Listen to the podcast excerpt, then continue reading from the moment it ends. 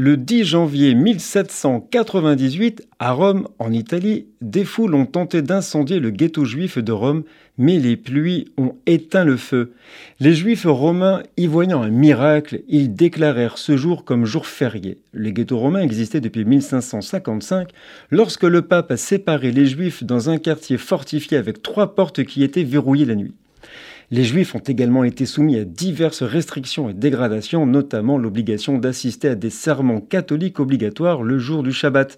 Pendant le carnaval annuel de Rome, les Juifs, alors peu vêtus, ont été forcés de courir le long de la rue principale, tandis que la foule se moquait d'eux, jetait des ordures et leur donnait de gros coups à leur passage. Les conditions d'hygiène à l'intérieur du ghetto étaient terribles et il y avait des inondations constantes du fleuve Tibre qui était à proximité.